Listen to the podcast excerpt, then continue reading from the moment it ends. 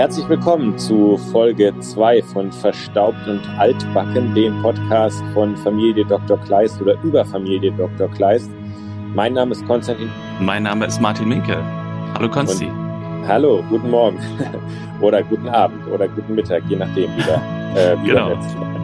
Ähm, ja, Familie Dr. Kleist. Wir haben es beim letzten Mal besprochen, äh, beziehungsweise wir haben die allererste Folge besprochen ja. und mussten ja schon einiges ähm, äh, erleben mit, mit Familie Dr. Kleist.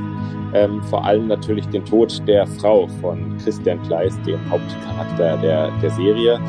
Und ähm, ja, Folge 2 ähm, ja, haben wir jetzt auch uns angeschaut und wollen diese Folge mal besprechen. Es sei denn, ist dir noch irgendwas im Nachhinein aufgefallen zu Folge 1, was du noch einbinden wolltest? Zu Folge 1 jetzt nicht, nee. Ähm, also wir werden das ja sicherlich im Laufe der des Reviews jetzt gleich besprechen, was in Folge 2 so passiert.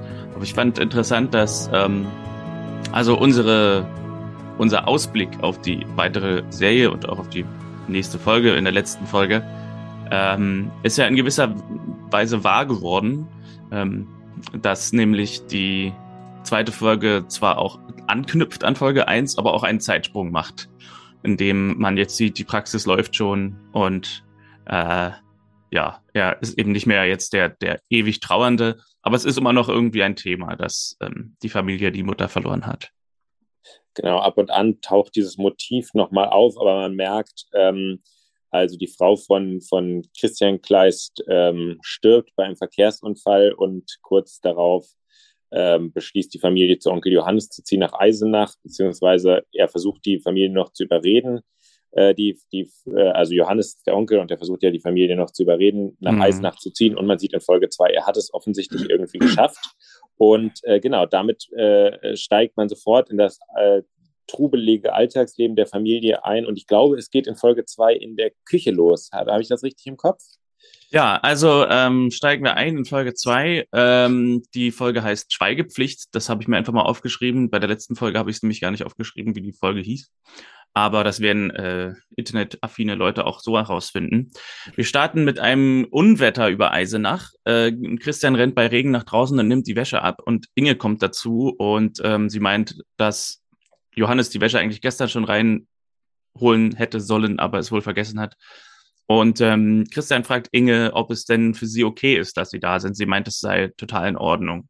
Und äh, relativ schnell, also schon in der nächsten Szene, in der besagten Küche, ähm, merken wir, dass es für Inge eigentlich eine große Belastung ist, dass sie da sind. Nicht, weil sie so äh, böse Menschen sind oder so, sondern einfach, weil sie, äh, wie wir später auch erfahren, ein bisschen die Rolle der Ehefrau angenommen hat für Johannes, die irgendwie für ihn die Wäsche macht und für ihn kocht. Und er sieht das als sehr selbstverständlich an und es kommt zum Konflikt zwischen Lisa und Inge. Ähm, also man muss auch sagen, die Familie hat hier sie ganz schön in Beschlag genommen. Also Lisa fragt Inge nach der Wäsche aus der Wäscherei und sie holt sie aber erst nachmittags und Peter fragt nach den Schuhen und fragt so ganz frech, Inge, hast du sie weggeräumt? Und äh, sie macht noch nebenbei das Frühstück und ist sehr geduldig mit dem nervigen Besuch und ähm, also es ist irgendwie so eine etwas gestresste Stimmung da am Morgen. Die Kinder müssen auch irgendwie in fünf Minuten in der Schule sein und ähm, Johannes fragt noch nach seiner Rosenlieferung, ob sie die noch abholen kann von der Post und die schwarze Schuhe vom Schuster. Also Inge ist quasi wirklich so ähm, von 0 auf 100. In der letzten Folge war sie nur so eine Randfigur. Und jetzt ist sie auf einmal so die gestresste Ehefrau geworden, die dann auch hinschmeißt, die dann sagt, ähm, kannst du das nicht selber machen und ähm, nach Hause gehen will und äh, der Schluss der Szene ist Johannes, der sagt, du bist doch hier noch gar nicht fertig, du kannst doch noch nicht nach Hause gehen. Und Inge sagt, ich sehe das anders, ich bin hier fertig. Also, ich glaube, das hat sich in der letzten Folge gar nicht angedeutet, dass Inge da irgendwie ein Problem damit haben könnte. Andererseits war die Szene, wie sie sich hier dargestellt hat, in der Küche tatsächlich so, dass man so denkt, warum wird diese vermeintlich fremde Frau, die also kein Teil der Familie ist, so in Beschlag genommen von der Familie, dass sie das Frühstück macht, die Wäsche macht, die Rosen abholt, ähm, sauber macht. Also als Bedienstete wird sie behandelt und schmeißt dann eben entsprechend auch hin. Ja, sie bekommt so ein bisschen die, die Rolle der ähm, Ehehausfrau. Genau. Ähm, sozusagen als, als quasi Doppelfunktion, weil äh, ob sie, das scheint wahrscheinlich sozusagen vom, vom, von der emotionalen Stützfunktion. Also wir erfahren dadurch ja auch, dass, dass Johannes ähm, auch einen Verlust erlitten hat, beziehungsweise das ist ja, glaube ich, auch schon kurz Thema in der ersten Ja, Folge. ja. Und ähm, sie scheint dann sozusagen mehr und mehr den, den haushaltsunfähigen Johannes zu unterstützen. Und ich war aber auch schon überrascht. Also normalerweise gibt's ja gerade in der Familie, haben ja immer alle so ein bisschen ihre Sympathieträgerfunktion.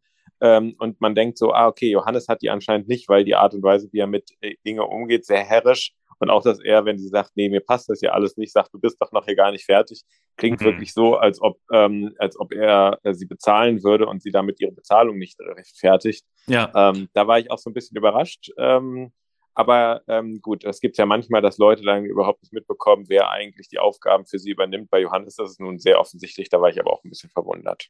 eine typische männliche Sache habe ich hier auch beobachtet an Johannes, die ich auch manchmal an mir selber beobachte, nämlich dass Hobbys zum Termin werden. Ähm, wo sie sagt, äh, kannst du deine Schuhe nicht selber abholen, sagt er, ähm, er muss noch zur Höhle und schreibt einen Artikel, soweit so gut. Und dann, und danach bin ich zum Angeln verabredet. Und äh, ihre Reaktion ist dann so, aha, sehr schön. Also so von wegen, ich würde auch gerne mal mich zum Angeln verabreden. verabreden. Ähm, das, das, das habe ich manchmal auch, dass ich so sage, nee, ich habe einen wichtigen Termin, ich muss zum Fußball oder so. ja, ja, ich meine, ist ja auch gerade, wenn man verabredet ist, dann ähm, kann man ja auch da nichts, äh, dann, dann Ja. äh, hat es ja auch nun mal eine Terminsfunktion, aber ja, Ja. äh, Johannes kennt das. Von hier gehen wir in die Schule. Erster Schultag für Lisa und Piwi, die ins Martin-Luther-Gymnasium gehen. Und äh, Christian bringt sie hin und enthüllt dann im Flur stehend, dass er vergessen hat, die Kinder anzumelden. Ja. Eine fantastische Szene, aber ja. Äh, Ähm, aber das ist natürlich gar kein Problem in unserer in unserem Eisenach, denn Marlene, die man ja schon kennt, kommt dazu. Christian checkt, glaube ich, erst hier, dass sie ähm, die Schulleiterin ist, weil sie, ähm, weil er auf einem Schild irgendwie ihren Namen liest und da steht irgendwie Schulleiter. Und ähm, sie löst das Problem natürlich umgehend, dass sie nicht angemeldet sind und ähm, kann quasi improvisieren, dass sie noch in eine Klasse kommen, beide. Und ähm, wir treffen auch das erste Mal auf Sarah. Alexandra Scheid ist die Schauspielerin von Sarah, der es nicht gut geht und die nach Hause gehen will und ähm, die dann äh, nach einem Anruf den Christian bekommt, dass er in eine Praxis muss, in seine Praxis muss, weil am Rathaus jemand zusammengebrochen ist, ähm, sehen wir noch eine kurze Einstellung, wie Sarah mit Bauchschmerzen auf Toilette rennt. Also hier sind quasi schon viele, viele, oder hier nehmen viele der Storylines in dieser Episode ihren Ursprung. Mit dem Anruf für Christian und den Bauchschmerzen für Sarah. Und da stellen sich natürlich, ich glaube, hier ähm, äh, entstehen ja die Sachen, die ich immer so als, als ähm, wo ich ja in der ersten Folge mal erklärt habe, sozusagen in der Serie läuft alles eigentlich immer so gut. Ähm, äh, das ist ja das, was andere jetzt, glaube ich, an der Serie kritisieren würden. Hm. Es ist natürlich relativ unrealistisch, dass jemand ähm, am Morgen des ersten Schultages äh, zur Schulleitung geht ähm, und dann ähm, und dann sagt, ich habe das Kind noch gar nicht angemeldet, kann der, kann, können die hier noch in irgendeine Klasse? Mhm. Äh, das hat ja fast Montessori-Schul Ausmaße. Aber ob Frau und, Kegler äh, sich darauf eingelassen hätte. Ja, das kann natürlich sein, dass das äh, schwierig geworden wäre. aber ähm, aber ähm, äh, die, die, der, der zweite Aspekt, dass ähm, jemand im Rathaus zusammenbricht und die einzige Idee, auf die man kommt, ist, dass anscheinend der neue Arzt, der sich irgendwo aufhält, ähm, äh, gerufen werden kann, gerufen wird, Mhm. ist also, weiß nicht, gibt es so wenig anderes medizinisches Fachpersonal oder gibt es auch keinen Notarzt? Also wenn bei mir in der Gegend jemand zusammenbrechen würde und ich sage, okay, es braucht wirklich ärztliche Hilfe, dann würde ich sofort den Notarzt rufen und nicht Mhm. darauf hoffen, dass ein äh, neu hinzugezogener mit medizinischer Fachkenntnis jetzt von irgendwoher angefahren kommt. Aber ähm, gut, dadurch äh, sehen wir natürlich, dass, dass, dass Christian äh, seine, ähm, äh, wir auch sozusagen seine, seine, äh, seinen Patientenstamm wahrscheinlich dann nach und nach bekommen wird. Und hier taucht ein Motiv auf, mit dem wir es in den nächsten Folgen noch wahnsinnig zuhauf zu tun bekommen werden. Äh, Christian Kleist ist sehr überdurchschnittlich Zeuge oder äh, äh von, von einer Sache, die gerade passiert. Also wir sehen es jetzt hier sozusagen, ah, hier, hier wird er gerufen, aber dann auch mit der, mit der 17-jährigen Sarah. Er ist oft irgendwie in der Nähe des Geschehens, so wie er auch in Krimis sehr oft irgendwie Kommissare da in der Nähe sind von etwa, von, von Verbrechen. Ähm, zwei Gedanken dazu. Ist natürlich so, dass vielleicht auch ein Arzt an jeder Ecke durch seine berufliche Brille irgendwie medizinische Probleme sieht, die er vermeintlich lösen könnte. Ja, kann gut sein. Also, dass man sozusagen aus seiner Sicht sieht, oh, da hinten, da zieht einer so ein bisschen das Bein nach. Da könnte ich jetzt eigentlich sofort mal an der Hüfte so ein bisschen gucken, ob da irgendwas nicht stimmt oder so. Ja, stimmt. Ja, ja. hast du recht. Und ähm, die zweite Sache habe ich vergessen. Ja, das sind doch zwei gute Gedanken. So fängt nee, aber das, das stimmt. Ähm, das, ähm, da hast du recht. Wahrscheinlich ist er viel sensibilisierter, genauso wie ich, seit ich hier in Bremen wohne, das Gefühl habe, dass extrem viele Sachen auch bundesweit äh, aus Bremen besprochen werden. Und das hat einfach nur mit der anderen Aufmerksamkeit zu tun. Meine Mutter meinte, als sie schwanger war, hat sie überall nur Schwangere gesehen. Also man sieht ja immer so ein bisschen das, was man, ähm, worauf man auch so ein bisschen spezialisiert ist. Jetzt ist mir auch das zweite wieder eingefallen, nämlich, das ist halt so eine komische, ähm, so ein komischer Widerspruch in Kleist bisher in der Serie, ähm, dass man nicht genau weiß, wie ist die Situation mit Ärzten in dieser Stadt.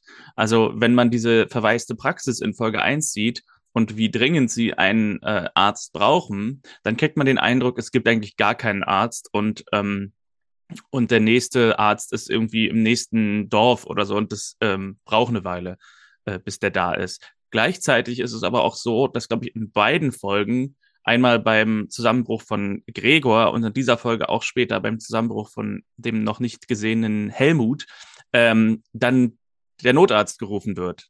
Also, dass eine Klinik offenbar nicht weit ist. Aber mhm. ähm, ja, es ist so ein bisschen, ja, also so ein bisschen, so ein bisschen widersprüchlich. ja, ja, stimmt. Gleichzeitig oh. scheint aber auch, aber da kommen wir, äh, äh dazu sage ich was, aber erst später, wenn es ja. äh, passt. Genau, also wir gehen jetzt von hier zum Rathaus, beziehungsweise Christian geht zum Rathaus und äh, kommt herein und wir treffen das erste Mal eine Figur, die im Laufe der Folge doch ein gewisser Unsympath ist, nämlich Bürgermeister Erwin Baum, äh, gespielt von Bernd Herzsprung. Bernd Herzsprung, äh, im Grunde könnte man sagen, deutsche TV-Legende, also war in unglaublich vielen Serien und äh, Filmen dabei im deutschen Fernsehen und ist der Vater von Hannah Herzsprung. Und äh, ah. sein ähm, seine Biografie ist nicht ganz unähnlich, sage ich mal, wie die von unserem Erwin Baum. Also auch er hat einen unehelichen Sohn, der, also das hat dieser Erwin Baum nicht, aber er hat einen unehelichen Sohn, den er erst ganz spät anerkannt hat und hatte ähm, eine lange Ehe, die dann irgendwie in die Brüche ging, nachdem irgendwelche Fotos von ihm mit einer 19-Jährigen aufgetaucht sind. Wie sich dann hinterher herausstellte, hat er die aber nur inszeniert, um nach der Trennung mit der Frau nicht so schlecht dazustehen. Also es ist ein, ein, eine ja, polarisierende Fernsehfigur, Bernd Herzsprung mit dem du auch schon mal zusammengearbeitet hast? Oder? Nein, nein, Bernd Hernsprung habe ich noch nie erlebt. Und aber äh, ist seine, seine Frau auch in der Filmbranche aktiv? Also ist es eine Filmfamilie oder? Ja, es ist schon eine Filmfamilie. Also seine Frau weiß ich jetzt nicht. Also seine Tochter Hanna natürlich, die ist die, die eheliche Tochter. Und dann hat er eben einen unehelichen Sohn namens Marvin, glaube ich. Und ähm, den hat er, wie gesagt, sehr spät erst anerkannt. Und dann hat dieser Sohn dann auch den Namen Herzsprung angenommen als Künstlernamen, obwohl er eigentlich nicht so heißt. Ähm, und ist, glaube ich, ähm, macht, glaube ich, was im Musikbereich oder so, bin jetzt gerade nicht ganz sicher. Also. Ich muss aber auch sagen, dass ich den Namen Herzsprung auch annehmen würde, wenn ich die Chance dazu hätte. Ich finde, das ist ein äh, lustiger und toller Nachname. Es hätte natürlich auch gepasst, wenn der Schauspieler von Helmut Herzsprung gehießen hätte. Der von äh, jetzt von der kurz. Ach so, ja, der, der, der, ja, stimmt. ja. Das ist wahr. Denn Helmut ähm, ist der Baureferent, der hier zusammengeklappt ist. Und ähm, der wird gespielt von Thomas Huber. Der hat auch mal synchron gemacht in seinem Leben, aber wenig. Und mit dem hatte ich wenig zu tun. Oder gar nicht eigentlich. Aber den Namen kannte ich. ja, also Christian macht das übliche, misst den Blutdruck, der etwas zu hoch ist, aber der Puls ist normal und er meint, er wird den einmal durchchecken in der Praxis.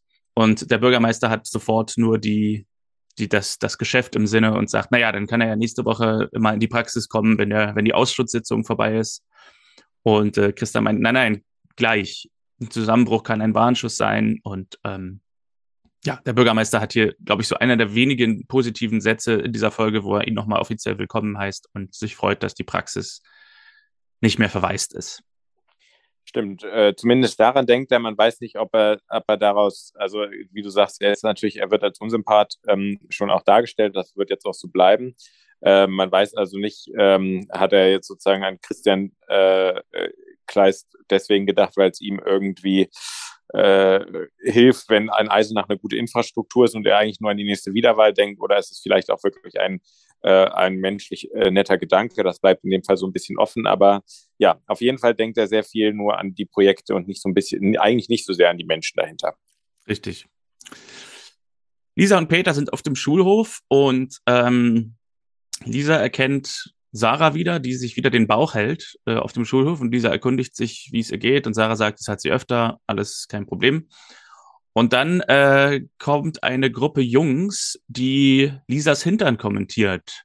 Und ähm, da ist auch so ein Sa Satz dabei von einem Jungen namens Manu, der ähm, sagt, du willst doch, dass wir dich scharf finden, wieso ziehst du sonst so enge Hosen an? Und äh, Konsti, ich würde sagen, das ist für mich die Premiere an Manu geht der Sushi Lushi Dahlmann. Wo sind wir denn eigentlich hier? Warum, äh, was darf man überhaupt noch in Deutschland sagen? ja, okay, weil äh, dafür, das, da müssen wir kurz die, die, die Rubrik wahrscheinlich noch ja. erklären. Also der Sushi Lushi Dahlmann ist äh, ein Preis, den wir vergeben an die Figur mit, sagen wir mal, der dümmsten Aussage oder der dümmsten Handlung oder unkorrektesten Handlungen innerhalb einer Folge. Äh, äh, letzten Folge gab es eigentlich keine, deswegen haben wir ihn nicht vergeben.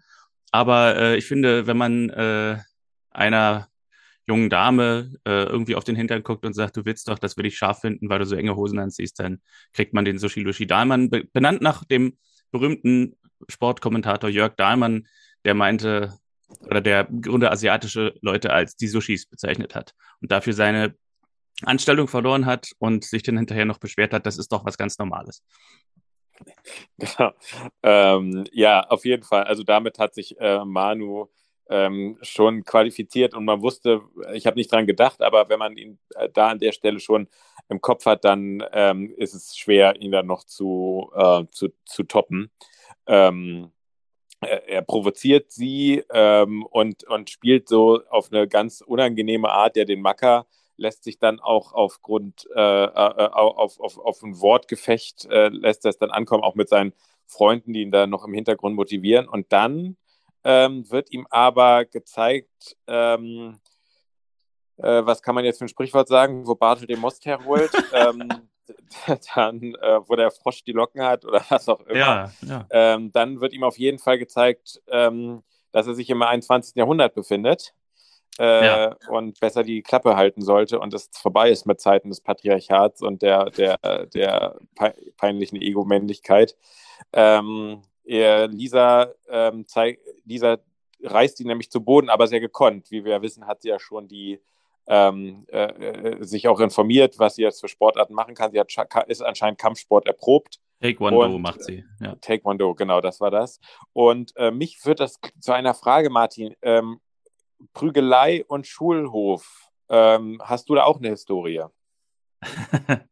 ähm, nein, also ja, natürlich hat man sich mal irgendwie gebalgt auf dem Schulhof in der Grundschule, aber ähm, ich würde nicht sagen, so regelmäßig, dass es jetzt irgendwie zum Problem wurde. Also ja, äh, du wurdest, ich, du wurdest nie von der Schulleiterin dann äh, nee. ins, äh, in, den, in den Raum gezogen. Also es gab auf jeden Fall mal Situationen in der Grundschule, wo man mal irgendwie äh, vielleicht eine Faust hat sprechen lassen. Aber im Grunde war es bei uns nie so, dass dann irgendwie einer zum Schulleiter rennt oder irgendwie die Schulleiterin persönlich da dazwischen geht, sondern wir haben das quasi geklärt wie Männer.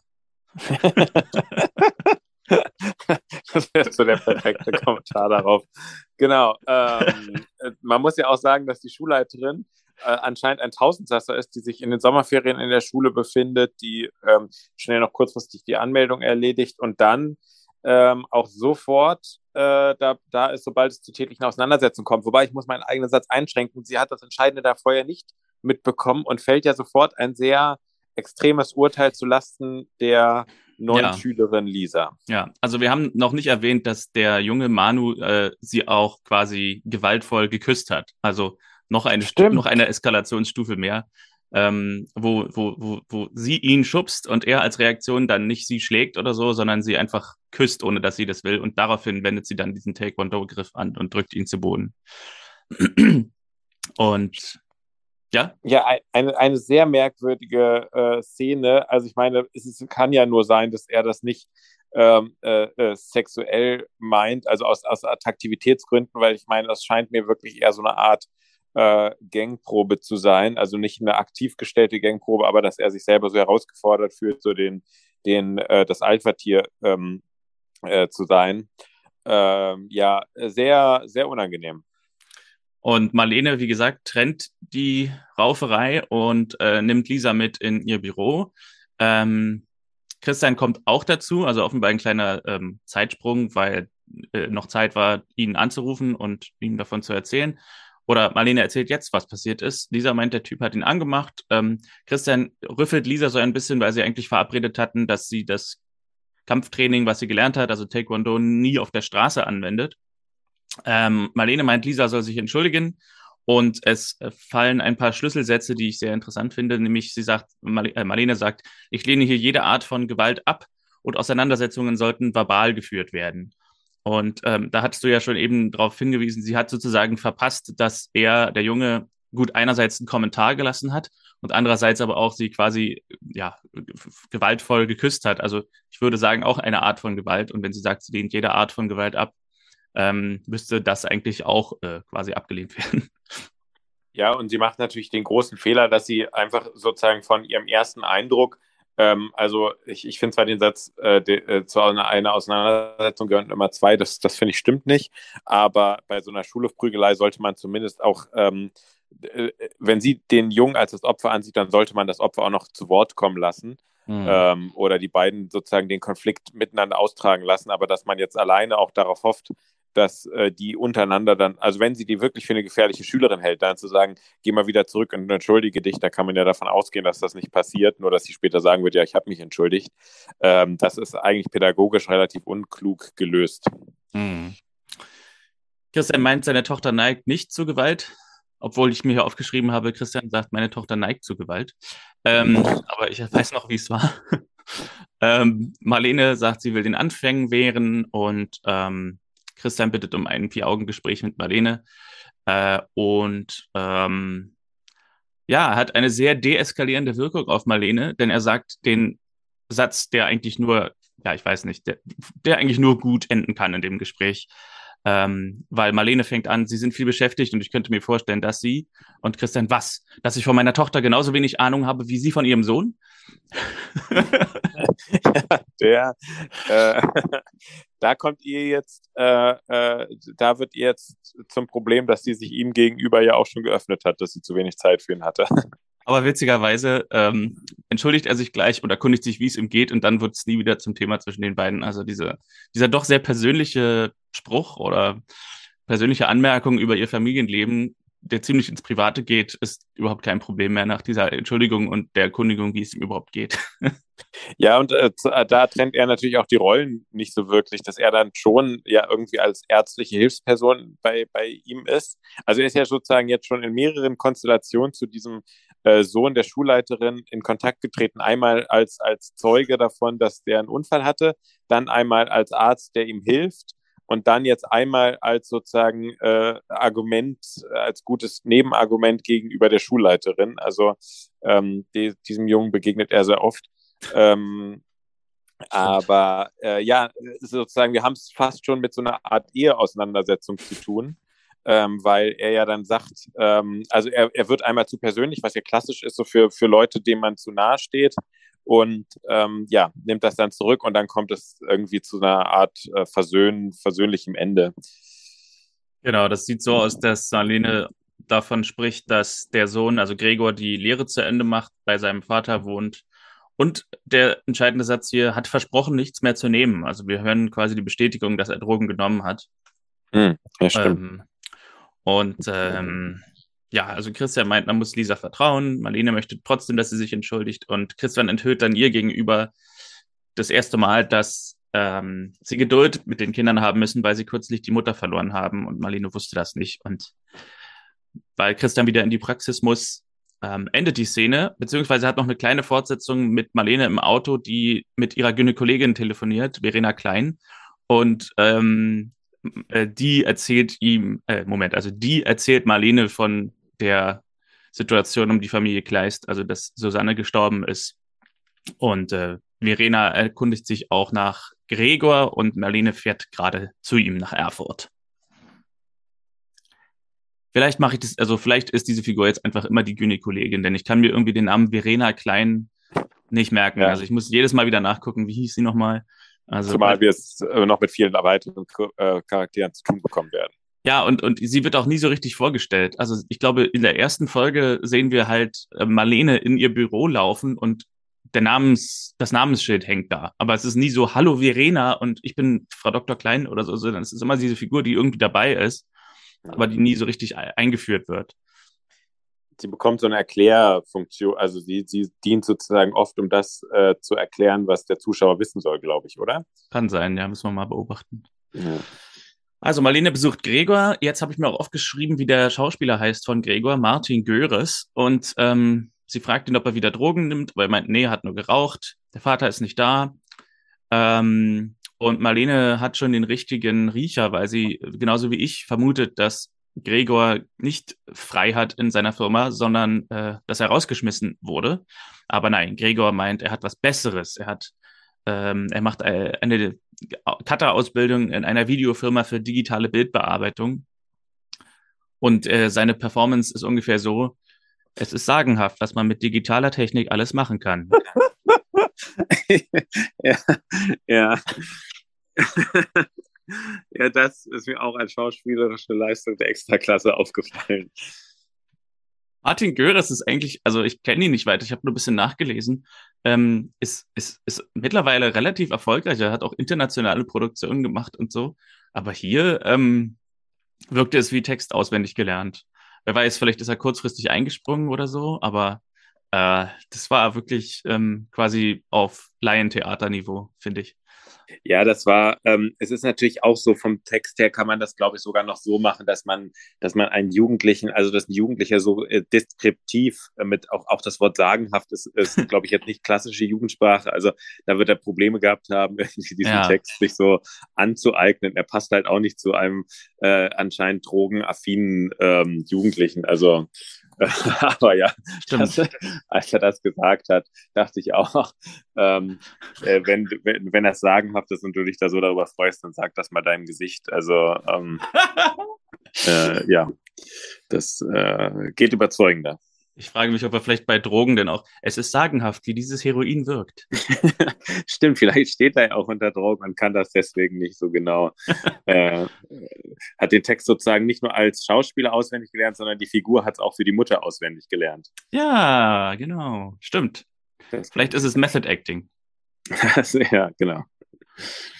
Wir sind in der Praxis von äh, Christa Kleist und Helmut ist verkabelt auf so einem Fahrrad das nicht fährt, so auf so einem Home-Trainer. Und ähm, sie machen alle möglichen Tests und Check-ups. Und dabei erzählt Helmut, der übrigens Christian von früher kennt, also die beiden kennen sich irgendwie noch aus der Zeit, als wahrscheinlich Christian äh, noch in Eisenach gewohnt hat oder öfter da war, ähm, dass er eine schwere Restaurierung hat als Baureferent und dass ähm, alles unter Denkmalschutz steht in Eisenach und deswegen ist es alles ziemlich stressig, aber der Job macht ihm Spaß und Christian sagt nochmal, äh, so ein Anfall ist ein Warnschuss, aber Helmut will nicht kürzer treten. Je größer die Herausforderung, desto größer ist die Befriedigung. Und ähm, letztlich schreibt Christian ihm was auf mit dem Blutdruck und er soll sich mal entspannen und weniger Kaffee trinken. Aber so richtig äh, lässt Helmut das nicht an sich herankommen. Und äh, es gibt noch so ein bisschen, Donald Trump würde sagen, Locker Room Talk zwischen den beiden, wo ähm, sie beide so ein bisschen über die Schwester, die er da angestellt hat, Nina, reden. Von wegen, da musst du dich jetzt aber ranhalten und die macht den besten Kuchen und so. Ähm, was auch so ein bisschen wie aus der Zeit gefallen wirkt, dass so zwei Männer einfach so offen kommentieren, ja, komm, mach dich mal ran an die, sonst ist sie vergeben. ja, stimmt. Und es endet mit einem äh, Satz, bei dem ich gedacht habe, da hätte eigentlich das Drehbuch noch ein ganz bisschen geschliffen werden müssen. Hat er dann irgendwie, äh, irgendwas sagt er von wegen, es ist nicht dafür schon zu spät oder sowas. Und dann sagt er, ist es nicht so immer im Leben oder irgendwie sowas. Ja. Es gibt irgendwie so einen Satz, also gerade amerikanische Serien und so kriegen das ja super gut hin, dass man sehr pointiert irgendwie noch so einen Dialog hinbekommt. Und hier hatte ich so das Gefühl, war es so der Versuch, das sehr pointiert irgendwie darzustellen. Ich habe aber den Satz nicht mehr genau im Kopf. Aber man sieht daran sozusagen auch an dem Handschlag danach, den die beiden sich so geben. Ich glaube, es geht auch darum, dass sie früher, die haben doch früher in der, in der ähm, Uni-Mensa anscheinend öfter äh, Skat äh, gespielt und er sagte auch noch, es geht, ist auch gut, mal eine Runde auszusetzen. Also er bedient sich hier der Analogie ja. des Kartenspiels, aber man sieht sozusagen bei dem Ganzen, es handelt sich auch noch um zwei ehemalige Buddies, ähm, die ein gutes Verhältnis haben. Ich werde die Szene mal kurz nachschlagen hier bei Amazon, ähm, um, die, um den Satz nochmal zu hören, weil ich habe ihn mir nicht aufgeschrieben, weil es, glaube ich, es war für mich so abstrakt, dass ich keinen Zugang gefunden habe und deswegen nicht wusste, was damit gemeint ist, dass ich es mir nicht aufgeschrieben habe. Lass mich kurz checken. Ja.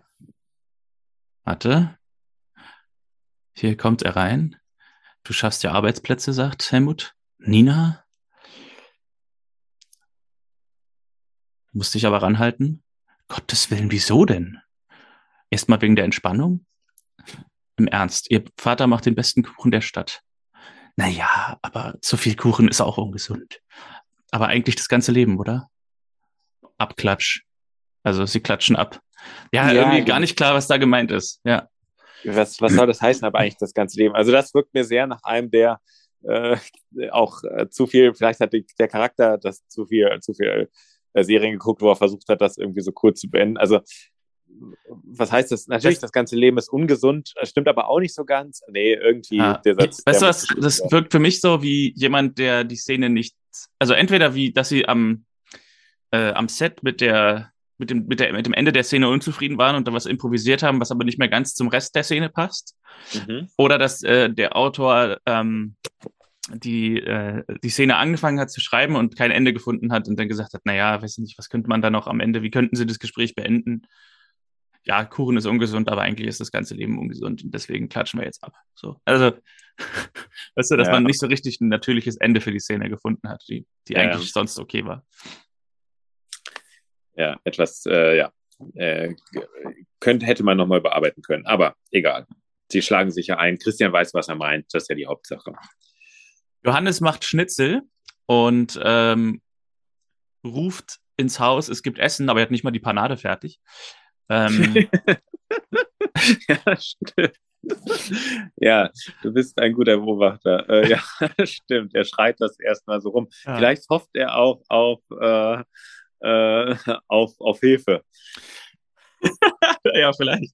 Aber das ist ein typisches Elternding, dass, ähm, da, was so ein ewiger Teufelskreis ist, dass die Eltern die Kinder rufen zum Essen, die Kinder kommen nicht gleich und dadurch rufen die Kinder, äh, dadurch rufen die Eltern früher zum Essen und wenn die Kinder dann kommen, ist das Essen mhm. noch gar nicht fertig. Und dadurch kommen die Kinder beim nächsten Mal wieder später, weil sie wissen, wenn die Eltern Essen rufen, dann ist das Essen ja noch nicht fertig, sondern habe ich noch zehn Minuten. Ja. Aber Stimmt. wie auch immer. Aber stimmt, der ist richtig. Lisa und Sarah kommen aber äh, sofort, als er ruft. Sarah ist natürlich keins der Kinder, sondern sie ist zu Besuch und will mitessen oder darf mitessen. Und ähm, er sagt, also Johannes sagt, Inge ist nicht da, sie hat Rücken. Und äh, Christian äh, meint noch, das kann ich ja mal, ähm, kann ich ja mal angucken. Ah, nee, ist bestimmt nicht so schlimm. Und außerdem sind seine Schnitzel, also Johannes Schnitzel Weltklasse. Und ähm, äh, Peter kommt auch dazu. Alle setzen sich hin und das Schnitzel ist etwas zäh und vor allem ekelhaft süß. Und ähm, Johanne, Johannes findet es auch ekelhaft und stellt fest, dass er die Panade statt mit Mehl mit Puderzucker gemacht hat. Und ähm, es liegt wohl nicht an den Schnitzeln, aber Sarah kriegt wieder Bauchschmerzen. Und das ist so ein bisschen die, die, der Joke der Szene, dass Sarah also Bauchschmerzen kriegt und Johannes dann hingeht und sagt, ach, das tut mir jetzt aber leid. ja, ähm, äh, und wir haben es ja hier bei Johannes dann echt mit einem gewieften ähm, Lügner jetzt auf einmal auch zu tun. Ne? Also ja. äh, sowohl er lügt, als auch wenn, wenn Christian sagt, hier die, die, die äh, Schnitzel von Johannes, die sind Weltklasse, äh, weiß man auch nicht. Also vielleicht haben wir es mit anderthalb Lügen zu tun. Also, dass Johannes jetzt sogar anfängt, äh, bezüglich Inge. Gut, es ist vielleicht eine Notlüge, weil er die Familie da nicht äh, als, als Stressfaktor äh, darstellen will. Aber ähm, ja, es ist natürlich in einer kleinen Stadt wie Eisenach, wo sich also viele kennen und grüßen, wie wir ja schon gesehen haben, gar nicht so günstig. Er, er, läuft halt auch voll in die Falle, weil ich meine, natürlich, wenn er irgendeinen gesundheitlichen Grund vorschiebt, dann ist Christian der Erste, der sagt, ich gucke mir das an. Ja, das stimmt. und so ähnlich guckt er sich jetzt auch Sarah an wegen ihrer Bauchschmerzen und enthüllt, dass Sarah schwanger ist. Und ähm, er will sofort bei Dr. Verena Klein, seiner Kollegin, einen Termin machen für sie, aber sie meint, nein, die kennt ihren Vater und würde es ihm erzählen. Und er meint, und das wird das wiederkehrende Thema in dieser Episode, nein, das dürfte sie gar nicht, denn es gibt ja die ärztliche Schweigepflicht. Und sie meint, wenn ihr Vater erfährt, dass sie schwanger ist, dann, Zitat, bringt er sie um. Äh, und sie weiß auch, wo es passiert ist mit der Schwangerschaft. Es war irgendein Cluburlaub mit den Eltern und ein One-Night-Stand namens Felix. Sie haben aber seitdem nichts mehr gehört oder sie hat seitdem nichts mehr gehört von ihm und eigentlich interessiert er sie auch nicht. Äh, die Bauchschmerzen könnten auch ein nervöser Magen sein. Ich dachte, es wäre geklärt, dass sie schwanger ist. Und ähm, Christian meint, nein, ein Gynäkologe ist notwendig. Es muss ja auch nicht Dr. Klein sein, es kann ja auch ein anderer sein. Und sie soll viel schlafen, sie soll keinen Alkohol trinken, keine Zigaretten. Und eigentlich sollte sie es auch den Eltern sagen und sie meint nein. Und äh, sie weiß auch gar nicht, ob sie das Kind haben will. Und fragt ihn, was würden Sie denn Lisa raten, wenn sie schwanger wäre? Und die Antwort sehen wir nicht. Wir schneiden raus aus der Szene, bevor ähm, er darauf antworten kann. Die Antwort muss dann später Lisa geben, ähm, in einer anderen Szene. Aber äh, auch da gibt es einen wirklich merkwürdigen Bruch, den du auch schon festgestellt hast. Also äh, zunächst ist sie schwanger. Sie nimmt das ähm, irgendwie äh, sozusagen, es gibt keinen Zusammenbruch, also es gibt keinen absoluten Schock, den sie da äh, erlebt, mhm. sondern es wird noch weiter so überlegt, was ist also, äh, äh, was, also auch, dass dann noch nachher über den nervösen Magen oder so geredet wird. Mhm ähm, äh, ist schon etwas ungewöhnlich auf jeden Fall. Ähm, ich weiß auch gar nicht, ob das so ist, dass man äh, über 15 äh, das den Eltern nicht sagen muss, weil ich glaube, unter 18 hat man eigentlich noch gute Chancen, aber vielleicht war die Regelung damals anders und vielleicht, also so genau weiß ich es auch nicht. Ähm, und da kannst du ja vielleicht mal was dazu herausfinden, gesetzmäßig äh, zur ärztlichen Schweigepflicht. Äh, äh, werde ich nachreichen, wie man, wie man so schön sagt. Ah. Aber ja, genau, das Gespräch findet statt. Der Vater äh, droht ihn äh, um, äh, droht sie umzubringen. Ähm, und den Vater lernen wir aber kurz danach kennen, oder? Ja, etwas später. Also wir haben noch eine kleine Szene vor der Praxis äh, mit Dr. Kleist äh, nach Feierabend, äh, wo ich wieder finde, so ähnlich wie es in Filmen immer so ist, dass morgens am Frühstückstisch irgendwie schon ein heller Tag ist und ähm, man so das Gefühl hat, das ist nie sechs Uhr früh noch im Dunkeln, wenn man irgendwie frühstückt. Es ist auch so, dass er im hellen Feierabend macht. Also ähm, es gibt nicht so dieses Gefühl von wegen, man arbeitet den ganzen hellen Tag und kommt im Dunkeln und geht im Dunkeln, sondern äh, ja, er geht auch im schönsten Tageslicht noch nach Hause und äh, trifft dann auf Dr. Klein, die Gynäkologin, und freut, die freut sich, dass die Praxis wieder benutzt wird. Und ich glaube, es ist die erste Szene zwischen den beiden, wo sie sich unterhalten äh, in den zwei Folgen. Und äh, Christian fragt rein hypothetisch, was er machen kann, wenn eine 17-Jährige schwanger ist und es ihren Eltern nicht sagen will. Und sie sagt, da kann man nicht viel machen, außer das Mädchen ist nicht einsichtsfähig, äh, also irgendwie debil oder so. Und ähm, wenn ein Mädchen, wie du eben schon sagtest, über 15 ist, dann muss man es nicht den Eltern sagen. Und da gibt es auch keinen Ermessungsspielraum, Ermessensspielraum. Für, man kann nur vehement darauf drängen, dass das Mädchen mit den Eltern spricht. Und dann erwähnt sie noch ähm, eine Ausstellungseröffnung heute Abend und ob Christian Kleist da eventuell kommt.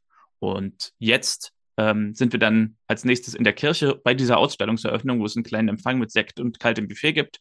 Und Christian trifft Helmut wieder, also den, der vorher zusammengeklappt ist, und den Bürgermeister Erwin Baum.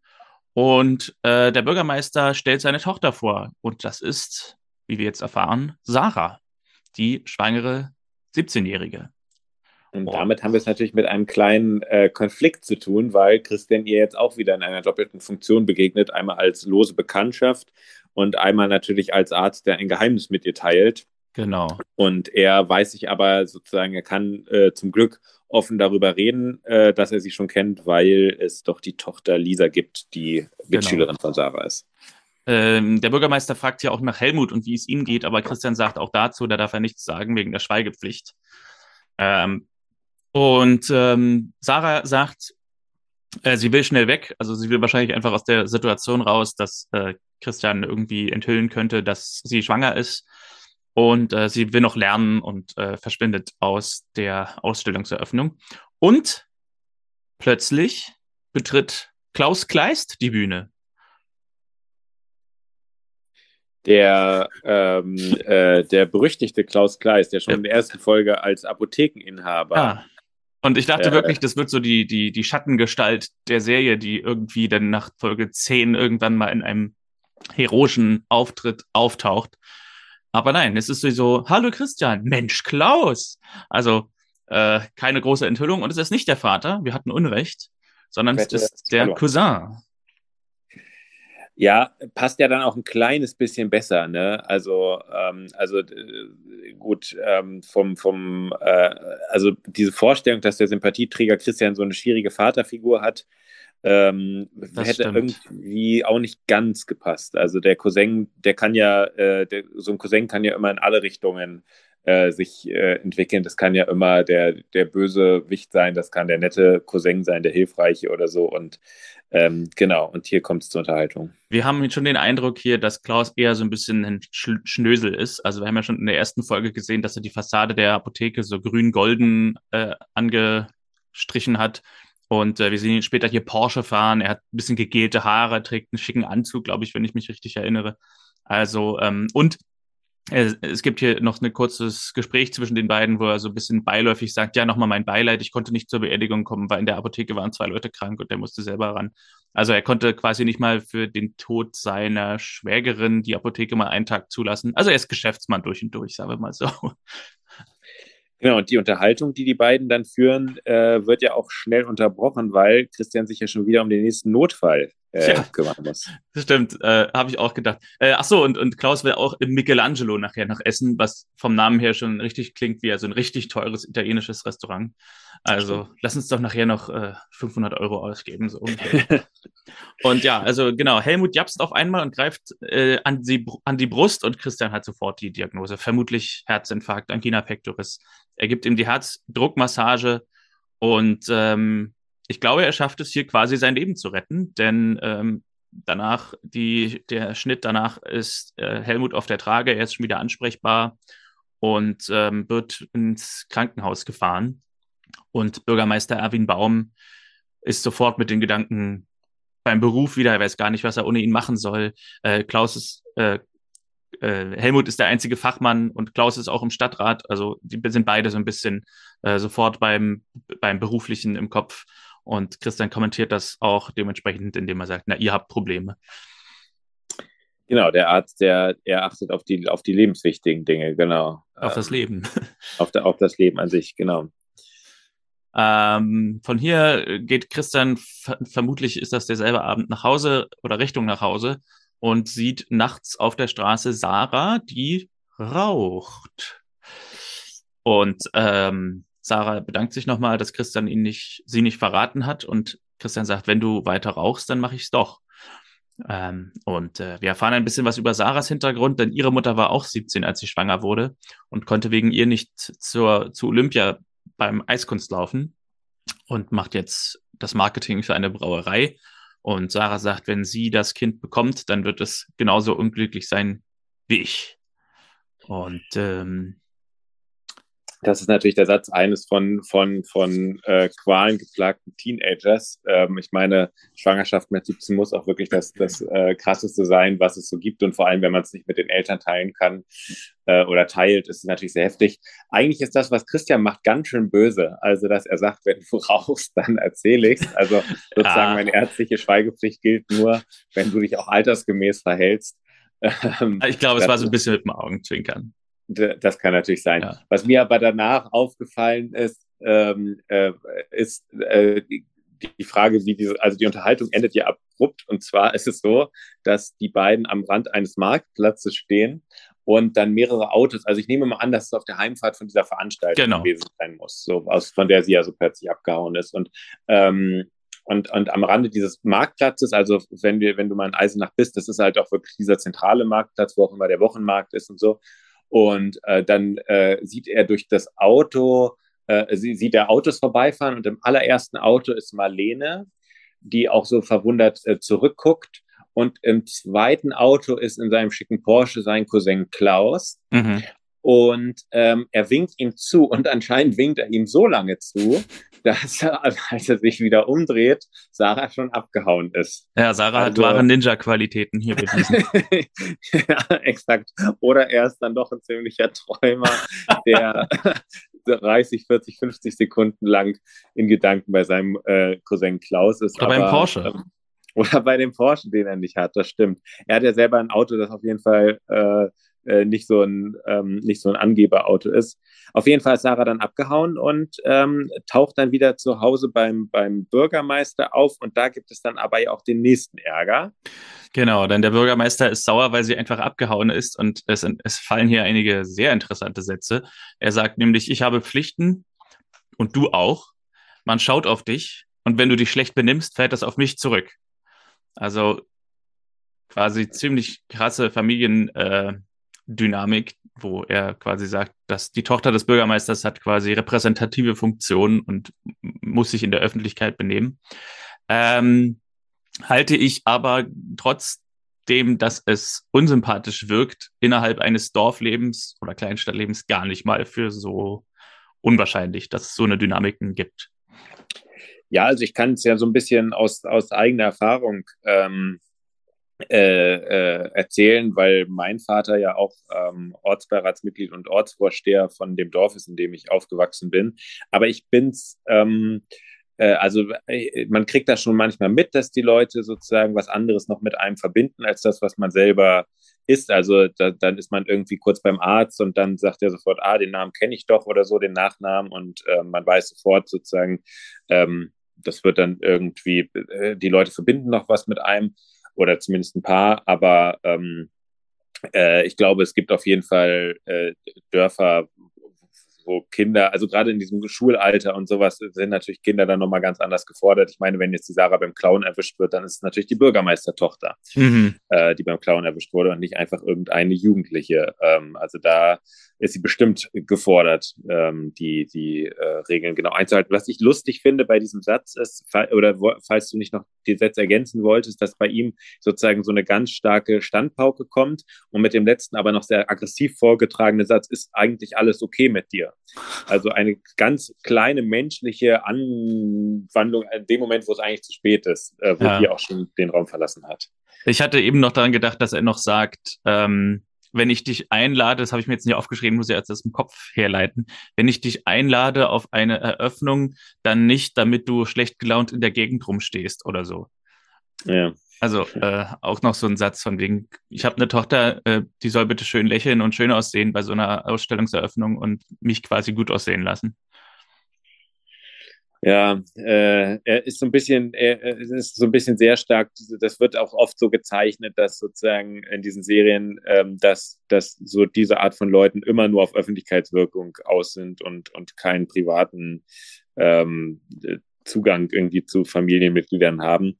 Vielleicht ein bisschen einseitige Darstellung, aber gut. Ähm, ja. Äh, ja, er hat auf jeden Fall keinen guten Kontakt zu ihr. Die nächste Szene ist mit Lisa und Christian und Lisa macht sich Sorgen, weil Sarah nicht ans Telefon geht. Ähm, und äh, das Gespräch kommt auf Susanne, die tote Mutter, und äh, sie fragt, also Lisa fragt, ob Christian an ein Leben nach dem Tod glaubt. Und Christian sagt so ein bisschen ähm, agnostisch, wie heißt es? Agnostiker. Mhm. Ähm, ja, es wäre schön, dann wäre es nicht so endgültig, sie nicht mehr wiederzusehen. Und äh, die Szene wird beendet, weil Peewee hereinkommt und sein Lieblingsshirt ist rot gefärbt und er rastet völlig aus. Ähm, also rot gefärbt, es war mal weiß und er rastet völlig aus und sagt, es ist so beschissen hier. Und äh, geht in sein Zimmer und Christian hinterher und versucht ihn zu trösten und sagt Christian äh, und sagt, ich weiß, es ist schlimm, Mama verloren zu haben, aber wenn man jemanden verliert, dann bekommt man einen Engel als Freund. Ja, äh, ich weiß nicht, ob dieser Satz dem kleinen Piwi ähm, äh, äh, hilft. Vielleicht ja schon. Aber äh, den Konflikt, der dahinter war, den fand ich gar nicht so uninteressant. Und zwar, äh, wenn eines der Kinder sich erkennbar mit der neuen Situation gut arrangieren kann und das andere aber nicht. Mhm. Ähm, wenn man, äh, weil sie sagt, glaube ich, kurz davor noch, ich glaube, es ist gut, dass sie hier sind oder sowas. Und ähm, ja eigentlich finde ich diesen Konflikt, dass der Vater so ein bisschen zwischen den Kindern ja auch abwägen muss und damit die Kinder ja auch was verbinden. Also ein Kind denkt ja nicht, ah, der Vater macht das jetzt wegen der neuen Arztstelle, also zumindest in Pivis Alter noch nicht, sondern ich könnte mir vorstellen, dass daran sowas gekoppelt ist wie, ah, er will mit Lisa zusammen hierbleiben, ich will das nicht, okay, die beiden sind also anscheinend die neuen, ja. ähm, die neue enge Familie. Also das ist, glaube ich, für einen Vater wirklich keine ganz einfache Situation. Stimmt, habe ich nicht dran gedacht. Gute Beobachtung. Äh, die Wut vom kleinen Piwi kann ich aber auf jeden Fall nachvollziehen. Äh, angenommen, es wäre früher so gewesen, dass man meinen, weiß nicht, Fußballtrikot oder sowas plötzlich eine andere Farbe gehabt hätte, da wäre ich auch, äh, hätte ich mich auch als Kind nicht erleben wollen. Stell dir vor, es wäre von einmal nicht mehr blau gewesen, sondern gelb. ja, ja, das wäre der Worst Case. Ähm, der nächste Morgen bricht an und wir sehen wieder Johannes äh, Hausmannskünste. Er verbrennt sich die Hände an einem überkochenden Topf und äh, Christian fragt, ist Inge wieder nicht gekommen? Auch wieder so ein bisschen so, wie als wäre sie angestellt. Ist Inge wieder nicht gekommen? Und er äh, will sich dann den Rücken doch mal ansehen und geht los. Und die nächste Szene ist Christian mit Inge. Und er fragt sie nach den Rückenschmerzen und sie, nö, davon wüsste ich. Sie macht stattdessen irgendwelche Blaudrucke. Finde ich sehr interessant, dass die Figuren im Hintergrund, also quasi nebensächlich, relativ interessante Dinge oft tun. Also ähm, auch schon diese Ausstellungseröffnung ist relativ detailliert, äh, was da eröffnet wird, irgendwelche Mittelalterkunst in Thüringen und so. Und sie macht Blaudrucke, wo man, wo ich gar nicht genau weiß, was das ist, wo man so das Gefühl hat, okay, das ist jetzt nicht einfach nur, sie schneidet Äpfel für einen Obstsalat, sondern das ist wirklich ähm, äh, ein interessantes Hobby, was sie da äh, bestreitet. Ja. Ja, das hat natürlich auch wieder den, äh, bestärkt natürlich diesen Wohlfühlfaktor, dass die Leute auch irgendwie die Muße haben, sich so dieses, äh, der, der, der, der Extent, also der, der ähm, etwas tiefergehend mit irgendwie künstlerischen Projekten zu beschäftigen. Christian fragt nach dem Streit mit Johannes äh, oder ob sie Streit haben und ähm, ob es zu viel ist mit ihnen im Haus. Und Inge erklärt so ein bisschen, was ihr Sorgen bereitet, denn Inge kannte Johannes vor allem über Ulla. Und nach ihrem Tod hatte Johannes keine Ahnung vom praktischen Leben. Und Inge war allein und hatte Spaß, ihn zu unterstützen. Und darauf, daraus hat sich eine Freundschaft entwickelt, dachte sie jedenfalls. Äh, aber sie meint, Johannes ist gedankenlos. Johann, äh, Christian sagt, Johannes dachte wohl, dass sie genauso gern für die ganze Familie sorgt wie für ihn ähm, und ob sie nicht darüber reden wollen. Und Inge sagt, wenn Johannes ein richtiger Freund wäre, dann wüsste er, was zu tun ist. Ähm, da, da, in diesem äh, Rahmen möchte ich dich gerne zur zweiten Wette ähm, auffordern. Ähm, was vermutest du denn bezüglich Inge und Johannes? Entwick glaubst du, dass sich da eine Paarbeziehung entwickeln wird oder glaubst du, es wird bei einer Freundschaft bleiben? Es ist halt so, ich weiß nicht genau, was der Satz bedeuten soll, er wüsste, was zu tun ist. Ähm, ob es sowas bedeuten soll wie, ähm, dass er dann wüsste, dass er quasi um ihre Hand anhalten müsste, um dieses Verhältnis zu zementieren. Aber das wäre sehr eigenartig, wenn man quasi sagt, ähm, ich würde deine Hemden bügeln, aber nur, wenn ich deine Frau bin. Und es hätte auch einen etwas bösen Beigeschmack, äh, dass, äh, dass die Freundin stirbt, ähm, man selber und seine Frau und man selber kümmert sich und verlangt auch sofort sozusagen, dass da so eine Beziehung entsteht. Also ähm, oder relativ zeitnah. Also ja, äh, es ist, äh, aber ich glaube, der Satz ist ja mit Absicht so offen gelassen. Ich glaube, was Johannes tun muss, ist einfach, sie nicht als selbstverständlich zu nehmen. Also ja. Ähm, ja, dass er eben nicht sagt, so wie sie wie eine Angestellte behandelt, sondern ähm, eben auch dankbar ist für das, was sie tut und sie sich gesehen fühlt. Christian ist auf dem Fahrrad, fährt bergab und unsere schelmische Polizistin hat wieder einen Auftritt. ähm, ja. Hält ihn an und sagt, hier ist 30. Wissen Sie, wie schnell Sie gefahren sind? Und er soll 48 gefahren sein, bergab mit Rückenwind, was ich für ein Fahrrad schon extrem schnell finde. ja, ja das, das, das stimmt. Also, und ich glaube, er hat auch hier in dieser Szene, wenn ich das richtig im Kopf habe, keinen Helm auf.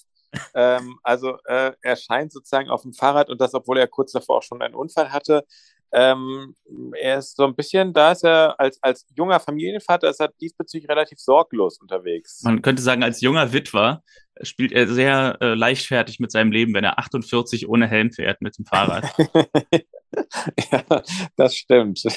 Das stimmt. Zum Glück gibt es eine ordnungsliebende Polizistin in Eisenach die ihm den bestgelaunten Strafzettel ever gibt. Äh, beide lächeln und sagen, ja, zahlen müssen sie dennoch. Und er sagt, na, dafür sind Regeln da. Und äh, ja. ja, stimmt.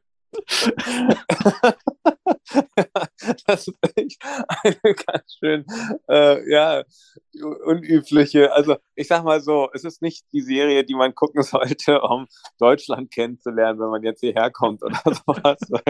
Äh, weder von Ordnungshütern noch von Bestraften ist das eine unübliche Reaktion. Und der, sie, er verabschiedet sich noch mit den mit den Worten, die Polizei ist hier ganz schön auf Zack. Und sie, na, aber hallo. ja, da haben wir jetzt doch auch schon mit dem, äh, mit dem, auch wieder mit so einem leichten, also ich hatte ja schon auch beim ersten Mal auch das Gefühl, auch das von ihm so ein ganz leichter Flirt.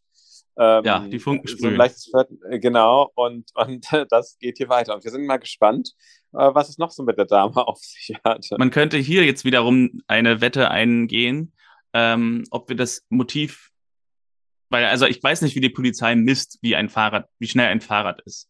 Und ähm, sie fragt ihn ja auch, wissen Sie, wie schnell er ist? Also ich glaube, ein Fahrrad hat selten einen Tacho. Es gibt zwar Fahrräder so mit diesem digitalen Tacho, aber ähm, ja. Und die Theorie oder die Wette wäre jetzt für mich, dass wir sie immer wieder sehen und dass sie ihn immer wieder anhält, nur um mit ihm in Kontakt zu kommen. Ah, könntest du dir auch vorstellen, dass irgendwann rauskommt, dass er nie zu schnell gefahren ist? Ja, ja. ja, ja, okay. Ähm, interessante Theorie. Behalten wir, mal, behalten wir mal im Kopf, aber es wäre ein lustiger Running Gag, wenn er wirklich jedes Mal irgendwo angehalten wird. Zumindest beim ersten Mal war es ja berechtigt, ähm, äh, das, das mit dieser zweite Reihe parken, wobei. Ja, aber er stand direkt vor dem Auto, es war ja nicht parken. Also. ja, das stimmt auch. Da war sie auch relativ schnell unterwegs. Ähm, man könnte fast wirklich den Verdacht haben, dass sie ihm, ihm ähm, folgt. Also wir, wir reden hier ihrerseits über Stalking. Er hatte es eilig, um in die Klinik zu kommen. Das ist die nächste Szene. Äh, und trifft Helmut, der im Bett liegt. Und Helmut sagt, er soll einen Bypass kriegen. Und hier ist wieder unser äh, liebster Misanthrop, äh, Philanthrop, der Bürgermeister, der hinzukommt und erstmal irgendwelche Pläne auf dem Bett ausbreitet und ihn fragt wegen dem Parkhaus und wie sie das jetzt machen sollen. Und er wird dann zu Recht von einer Schwester ähm, und auch von Christian darauf hingewiesen, dass der Bauleiter Helmut ähm, Ruhe braucht und verabschiedet sich mit den inspirierenden Worten, Kopf hoch wird schon. ja, und er hat auch wirklich, er stellt keine einzige Frage und er hat sich ja auch anscheinend ähm, illegal Zutritt verschafft, weil er sagt, es hat gedauert, bis er hier vorgelassen wurde. Kurz danach kommt ja die Polizistin und sagt, hey, Sie durften doch hier nicht her. Genau. Ähm, also, ähm, ja. Es ist übrigens ganz cool, finde ich, dass äh, viele der kleinen Nebenrollen in äh, Familie Dr. Kleist mit leicht Thüringer Akzent sprechen. Das finde ich sehr authentisch. Also ich bin nicht unbedingt ein Fan von Akzenten in, äh, in Filmen und Serien, aber ähm, zumindest für so die Nebenrollen. Also ich könnte es jetzt zum Beispiel nicht aushalten, wenn jetzt der Bürgermeister die ganze Zeit mit Thüringer Dialekt sprechen würde. Das wäre für mich quasi so Folter. Also unabhängig von Thüringen. Also das finde ich immer so ein bisschen ähm, ja. anstrengend. Aber ähm, aber so in den kleinen Nebenrollen, dass man so ein bisschen das ähm, die Soziolekte spricht, die, in der die Serie spielt, finde ich sehr angenehm eigentlich. Ja, und äh, ich glaube, dass das passt insofern auch, dass das generell in Eisenach äh, diese Serie auch einen sehr hohen Stellenwert hatte. Und ich glaube, sie auch geguckt haben, dass sie das regional einbinden. Da kommen wir aber, da zähle ich an anderer Stelle nochmal was zu. Lisa und Peter kommen von der Schule. Äh, Christian holt sie ab und möchte ins Schwimmbad und meint, sie können auch Sarah mitnehmen. Äh, und Lisa sagt, Sarah war nicht in der Schule und Christian meint, na dann holen wir sie ab. Und äh, sie fahren zu Sarahs Haus. Lisa kommt, äh, Lisa geht nachgucken, aber meint, sie ist nicht da und die Haushälterin dachte, sie wäre in der Schule. Ähm, Pivi hat davon genug, geht allein nach Hause. Ähm, und äh, es wird auch so ein bisschen enthüllt, dass Christian gar nicht wirklich ins Schwimmbad wollte, sondern irgendwie vor allem mit Sarah reden wollte. ähm, um sie nochmal davon zu überzeugen, dass sie ihre Schwangerschaft öffentlich machen soll oder ihren Eltern erzählen soll. Und ähm, wo könnte sie sein? Lisa weiß von einer Jagdhütte, die die Familie hat, und da fahren sie hin. Äh, die Jagdhütte ist verschlossen. Sie schauen durchs Fenster, sehen Sarah ohnmächtig liegen und äh, Christian schlägt mit einem Holzscheit das Fenster ein. Sie steigen ein, ähm, sie ist bewusstlos und äh, wir landen wieder in der Klinik. Genau, weil sie, äh, weil dieser die, die Klinik anruft, glaube ich.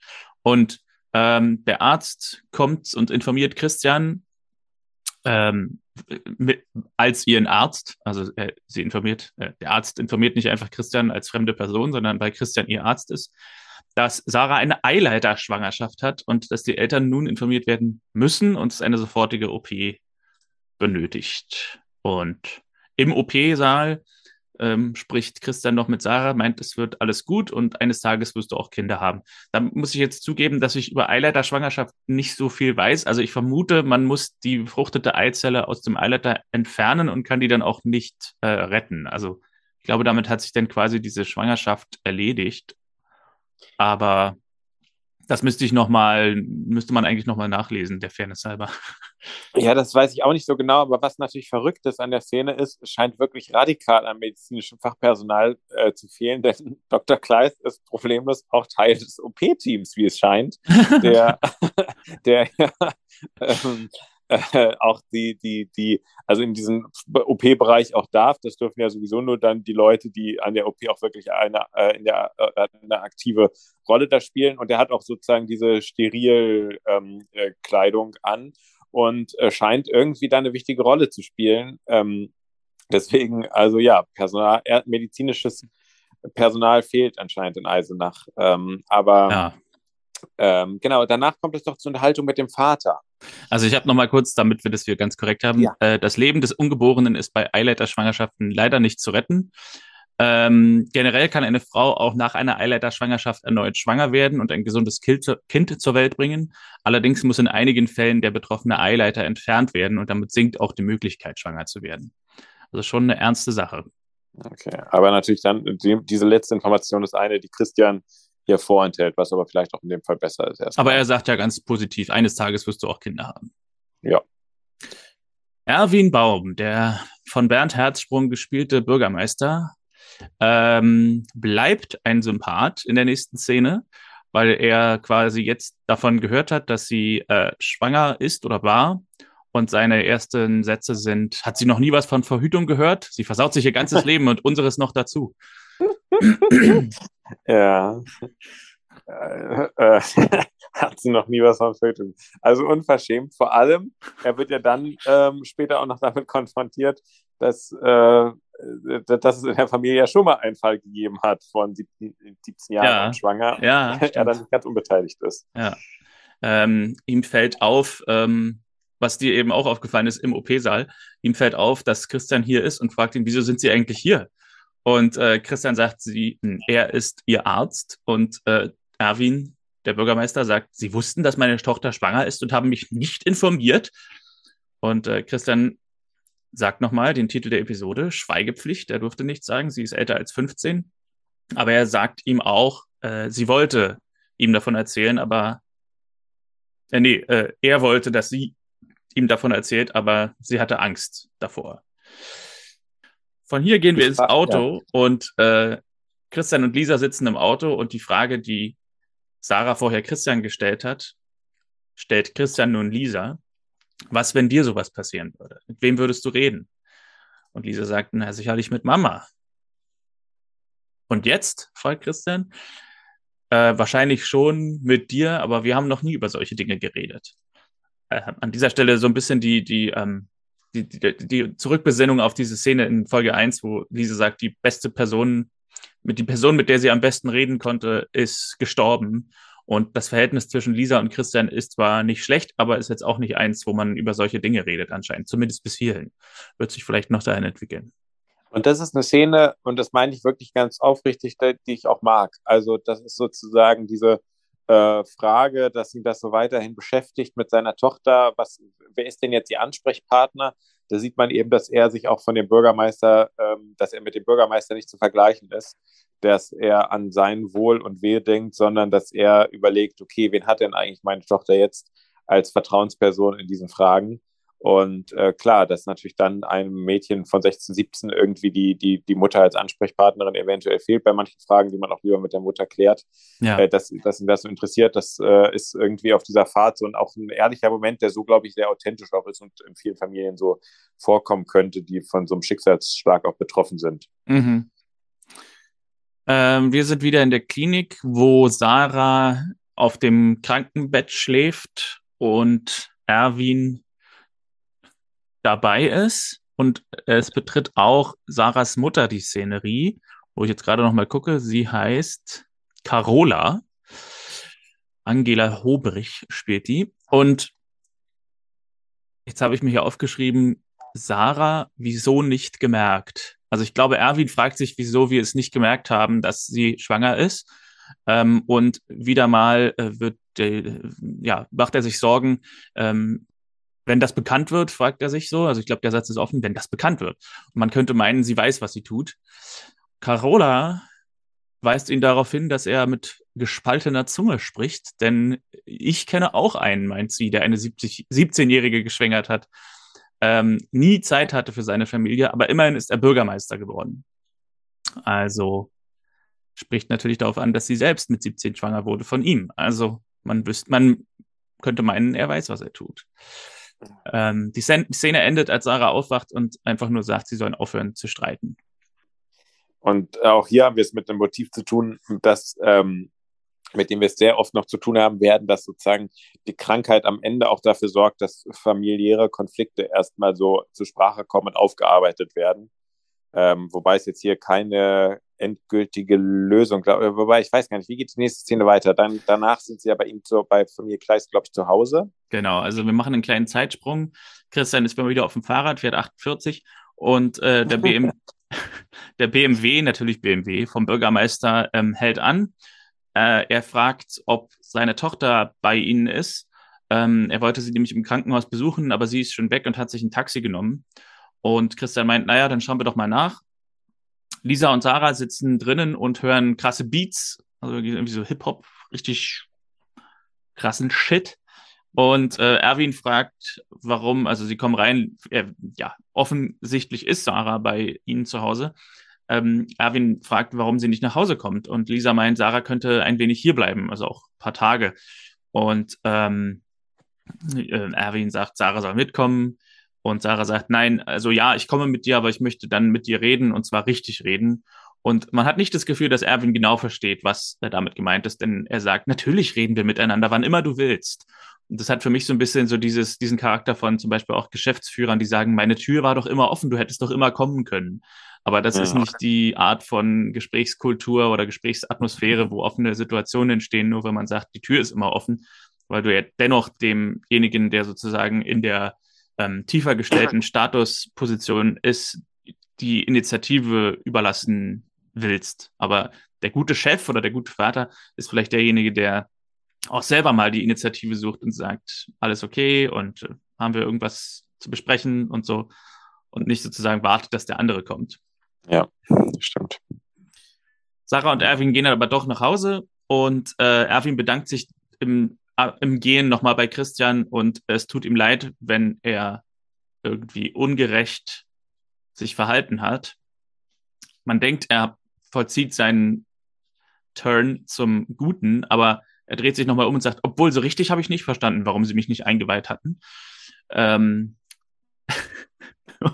also ich glaube, wenn die Figur nochmal vorkommt, mal gucken. Äh, aber ich glaube, die ähm, hat Potenzial noch auf weitere Storylines dann ähm, wird sie weiterhin so ein bisschen auf der dunklen Seite stehen und so ein bisschen auf der unsympathischen Seite.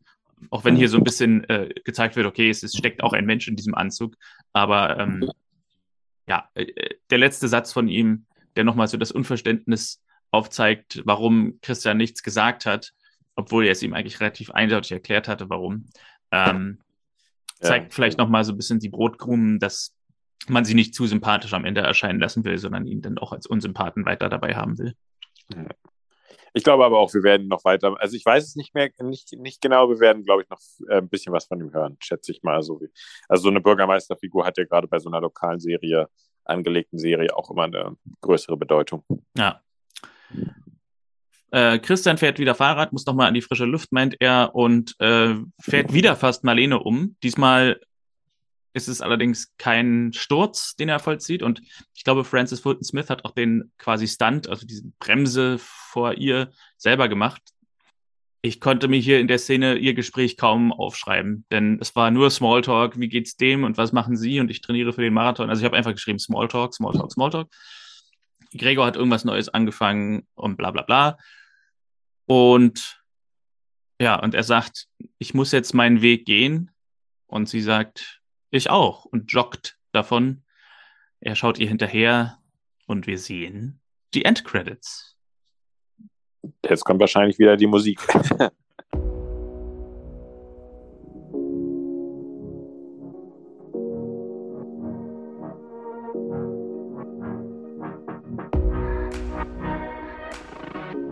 Ja, und damit endet die ähm, zweite Folge Familie Dr. Kleis. Also äh, wir hatten diesmal keinen Stunt, äh, also kein, kein Stuntman, wie du ja auch vermutest. Ähm, keinen kein so spektakulären Stunt und wir hatten in dieser Folge ist niemand gestorben, das ist auch schon mal gut. Ähm, Dr. Kleist hat Leben retten können und ähm, wir, wir schauen. Also es gibt ein paar angelegte Konflikte, äh, die, die da noch sind. Also gerade Johannes Inge ähm, vielleicht auch noch ein bisschen mit dem Bürgermeister, vielleicht auch mit dem Cousin Klaus, ähm, die Kinder, die noch nicht so ganz ähm, äh, äh, äh, da sind. Ähm, ich bin ja auch noch mal ein bisschen gespannt, wie sich das eigentlich mit der, mit der Wohnung äh, vollzieht. Wahrscheinlich hat Johannes ein größeres Anwesen, aber ähm, ob die Familie dann doch mal sagt, okay, wir wollen jetzt auf eigenen Beinen stehen. Auch diese Sache mit Marlene, das ist ja eine mehr, also eine sehr deutliche Andeutung, die da am Ende gemacht wurde. Also von daher sind wir gespannt auf Folge drei und ähm, wollen schauen, wie Familie, wie die Familie von Dr. Kleist sich weiterentwickelt. Genau, also ich finde, es ist erstaunlich, dass es so viele Love Interests gibt. Also im Grunde hat Christian fast mehr das Problem, dass er zu viele Frauen um sich herum hat und eine auswählen muss. Also man könnte, es wäre ein interessanter Schritt, wenn man ihn als äh, Polyam, Poly, wie heißt das? Poly, Polyamor? Äh, naja, Polyamor ist, glaube ich, das eine Wort, aber es gibt dann noch, aber, aber auf jeden Fall also quasi als ähm, in einer Beziehungsform zeigen würde mit mehreren Frauen, die auch voneinander wissen. Das hat es ja so einen haremmäßigen. ähm, ja, ja. ähm, weil äh, man hat die Polizistin, man hat im Grunde, auch wenn das hier nicht so deutlich ist, die Nina, die Sprechstundenhilfe, man hat Marlene und ähm, war nicht noch jemand in Folge 1? Ähm, kurz mal nachdenken, ob er da noch jemandem voll ganz kann ich mich jetzt gerade nicht dran ja, erinnern. Dann sind es auf jeden Fall aber schon drei. Drei, drei reicht ja für den Anfang als Witwer auch aus. Für zwei Folgen ist das ja schon mal mehr als, äh, als Folgen jetzt bisher. Also das stimmt. Ja gut, man, ja. Und ähm, also da wird es interessant, in welche Richtung es geht. Da, da ist natürlich auch viel Konfliktpotenzial, äh, wenn er dann eine wählt und die anderen beiden dann eventuell ihn nicht mehr sehen wollen. Also man stelle sich zum Beispiel vor, er wählt Marlene und die Polizistin hat bisher schon ihm Strafzettel um Strafzettel aufgebrummt. Wer weiß, was sie dann für Ausreden findet, um ihm irgendwas eine Strafe zu geben. Ja, bei ihr ist, glaube ich, weil du gerade sagtest, wenn sie die nicht mehr sehen wollen, bei ihr ist, glaube ich, eher die Gefahr, dass sie ihn dann zu viel, äh, äh, äh, zu viel sieht. das stimmt. Da wird, glaube ich, jeder KMH zu viel äh, sehr protokolliert und sie wird nicht so nachsichtig sein, wie sie es in, in Folge 1 war. Äh, zumal auch Marlene wahrscheinlich in ihrer Schule dann damit rechnen muss. Ähm, äh, also wahrscheinlich gäbe es ähm, für zum Beispiel diese Schlägerei von Lisa, gäbe es dann schon, äh, weiß nicht, da würde die Polizistin dann versuchten Mord durch unterlassene Hilfe, durch Unterlassen äh, äh, anzeigen ähm, um Marlene eins auszuwischen. Also wer weiß, vielleicht gibt es auch unerwartete Konflikte. Genauso ist es doch auch, wenn er nicht Marlene wählt. Dann hat auf einmal Lisa und Pivi haben ganz schlechte Noten auf einmal. Also es wird, äh, es ist schwierig. Ja, und die, die, die Sprechstundenhilfe, zu der ist natürlich auch ein gutes professionelles Verhältnis notwendig. Ähm, äh, warten wir es ab, ja. was passiert. Mal genau. schauen wir haben die ersten beiden Figuren in dieser Serie, die so ein bisschen die Antagonistenposition einnehmen könnten, Klaus und den Bürgermeister. Ähm, Mal gucken. Also ich, ich, Klaus ist ja wirklich nur ein kleiner Auftritt, aber wir, wir erfahren schon so ein bisschen, wie er tickt. Er ist ja der, wie man, kann man sagen, kapitalistisch, also äh, nimmt gerne Geld ein und gibt es auch gerne aus. Und ähm, der Bürgermeister ist eben Business, Business, Business. Und wir hören ja auch, Klaus ist auch im Stadtrat. Das heißt, beide Figuren können so ein bisschen äh, in ähnliche Richtungen gehen oder in gleichen Storylines auftauchen. Ähm, und, und, Johannes, ja, sorry. Genau, auf Johannes wollte ich jetzt auch kommen, nämlich Johannes und Klaus äh, sind sozusagen eher zerstritten und Christian ist so ein bisschen in der Mitte, sagt, glaube ich, auch an einer Stelle der Folge, dass er da neutral bleibt in diesem Streit. Also er ist so das Bindeglied zwischen beiden, aber irgendwann könnte es halt schon sein, dass ähm, er sich dann für eine Seite entscheiden muss. Also wir sehen, äh, eine Menge Konfliktpotenzial ist angelegt und wenn man über, wenn man sieht, wie überraschend schnell äh, sich die Leute da treffen in dieser Serie und aneinander vorbeihuschen oder aufeinander zufahren, ohne dass sie es vorher gesehen haben, dann äh, lässt sich ja ahnen, dass da auch noch eine Menge anderer äh, Begegnungen warten wo ähm, ja, es dann wahrscheinlich auch nochmal zu Konflikten kommt und es wird wahrscheinlich ja viele Zufälle nochmal geben. Auf jeden Fall haben wir hier, glaube ich, etwas mehr, ähm, sagen wir mal, lose Enden, in die sich Episode 3 oder 4 weiterentwickeln könnten als bei Episode 1, wo man im Grunde erstmal ähm, sagt, ja, ist viel angedeutet worden, aber mal gucken, wo es sich weiterhin entwickelt. Und hier haben wir jetzt noch einige Bausteine, die in der Zukunft noch viel Potenzial für weiterführende Storylines bieten. Ja, das stimmt. Das stimmt. Aber hat mir jetzt insgesamt war das eine okaye Fortsetzung von Folge 1, ne? Also genau ja. das, dass man jetzt sozusagen anfängt. Ich weiß gar nicht, wie viele Folgen hat die erste Staffel? 13 oder? Glaub, 13, glaube ich, ja. Hm. 13, okay. Ja, da, da bahnt sich doch ein bisschen was an. Und da, vor allem hatte äh, ich auch ein bisschen recht mit meiner These, dass ähm, die Figur Kleist in den späteren Folgen, also jetzt in dieser Folge zum Beispiel, ähm, weniger so der trauernde Familienvater ist, als auch einfach der professionelle Arzt, der irgendwie mehrfach äh, mit gesundheitlichen Problemen direkt ähm, in der Szene konfrontiert ist und die dann routiniert löst. Äh, also so Arztserienmäßig eben.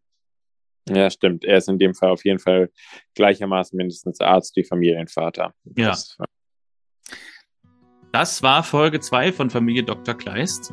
In der nächsten Episode werden wir welche Folge behandeln, Konstantin? Wir haben uns entschieden für die dritte Folge.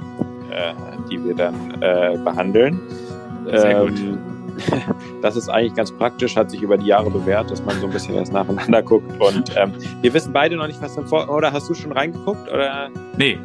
Okay, ich habe nur die nicht. Beschreibung gelesen von Amazon, wo es irgendwas stand von wegen Piwi hat weiterhin Probleme, sich einzugewöhnen. Also darum wird es wohl gehen. Ähm, aber es geht ja meistens um viel, also nicht nur um eine Sache. Ja, das stimmt. Das stimmt. Wir bleiben gespannt und äh, wollen auch von der nächsten Folge wieder erzählen und wünschen bis dahin einen vergnüglichen Resttag und bleibt gesund. Bleibt gesund bis zur Folge 3.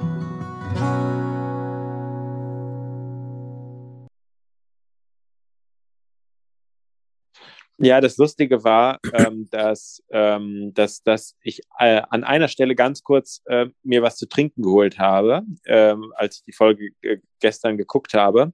Und das muss genau die Stelle gewesen sein, die, ähm, äh, wo es hieß, ah, Klaus, du bist es. Also mir war nicht klar, dass das Klaus ist. Ah. Und du hast das deswegen offen gelassen und ich dachte, oh fuck, jetzt muss ich das erstmal in meine Überlegung einbinden, dass das anscheinend Klaus ist. Ähm, irgendwie hatte ich das noch nicht gecheckt, weil dadurch ist mir auch eine andere Szene, weil äh, äh, Christian sagt, hier, äh, Notfall, hier, nimm mein, äh, hol meinen äh, Koffer aus dem Auto und gib dir diesen Schlüssel.